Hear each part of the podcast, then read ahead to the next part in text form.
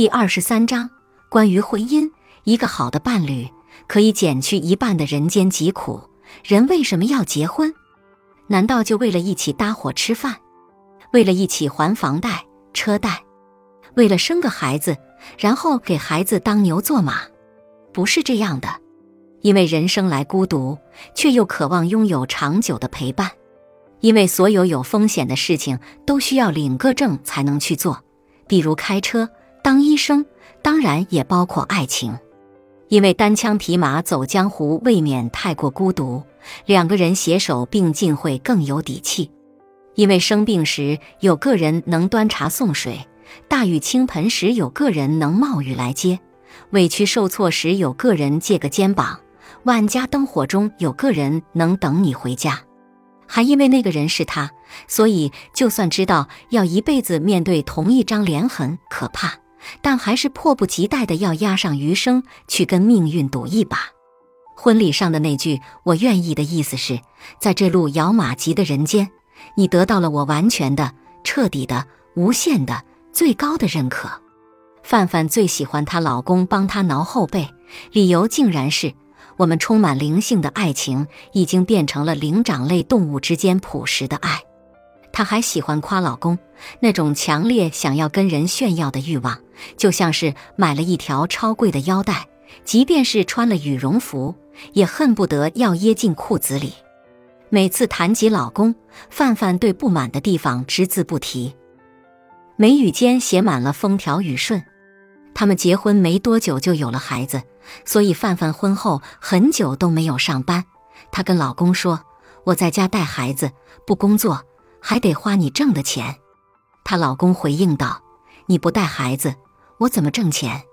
孩子有我的一半，我挣的钱也有你的一半。”生二胎那天，护士把范范和婴儿一起推出了产房。她老公百米冲刺般跑过来问：“疼不疼啊？难不难受啊？”然后又拉着医生再三确认，她是不是没什么问题了？产后需要注意什么？至于旁边的婴儿，她连看都没看。二宝出院的第一天，大宝因为想要范范陪着睡觉而闹个不停，二宝因为换了新环境而哭个不停。来帮忙的两个妈妈又因为该不该逼着范范喝鸡汤的问题喋喋不休，看着一家人鸡飞狗跳。范范忍不住哭了起来。就在这时候，范范看了老公一眼，他的眼珠子正在左右转。范范的心一下子就踏实了，她知道老公是在想办法。果不其然，他开始发号施令了。他先让大家不要讲话，让一个妈陪大宝去楼上看绘本，让另一个妈去厨房煮小米粥，而他则抱着二宝静静地坐在范范身边。仅仅用了三分钟，所有人就像是吃了定心丸一样安静下来了。大家从手足无措的状态突然变得齐心协力起来。更神奇的是，大宝在看了两本绘本之后，竟然主动说让奶奶陪他睡觉，而二宝也因为吃饱喝足了，很快就入睡了。就在这时候，她老公突然开口了：“亲爱的，真是对不住你，你在家比在医院还累。”就这一句话，把范范感动得稀里哗啦的。她感觉所有的委屈、难过都在瞬间清零了。她说：“那一刻，我真的觉得，为了眼前这个男人，我吃多少苦都是值得的。人不都是这样？心里的苦，如果有人能懂，就会自动减少几分。真正打动人心的，从来不是腻歪的情话或者昂贵的礼物。”而是下意识的惦记，满眼的怜惜，看得见的在乎，可以沟通的灵魂，以及别人给不了的安宁。什么叫我爱你？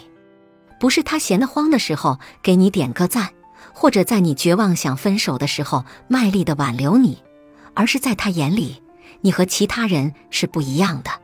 就好比说，如果别人问他会做饭吗？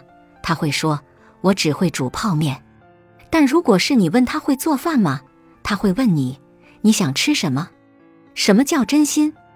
不是殷勤的说“我真的好爱你”，或者三更半夜来一句“我又想你了”，而是当你在他面前时，他把你放在眼里；当你不在他面前时，他把你放在心里。就好比说，你想吃冰糖葫芦，别人只是殷勤的表示一会儿去给你买，然后忘得一干二净，而他却会因为不知道你喜欢吃哪一种，所以一次给你买了三个口味。慢慢你就会发现，比起甜蜜的情话、殷实的家境和好看的外表。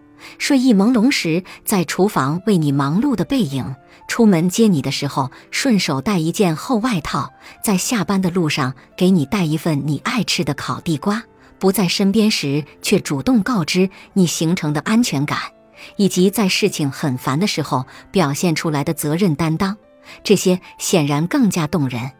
何谓爱情？就是你对我来说和芸芸众生不同。何为幸福？就是你开心了，是因为我。何为温柔？就是你为我吃的苦，我心里有数。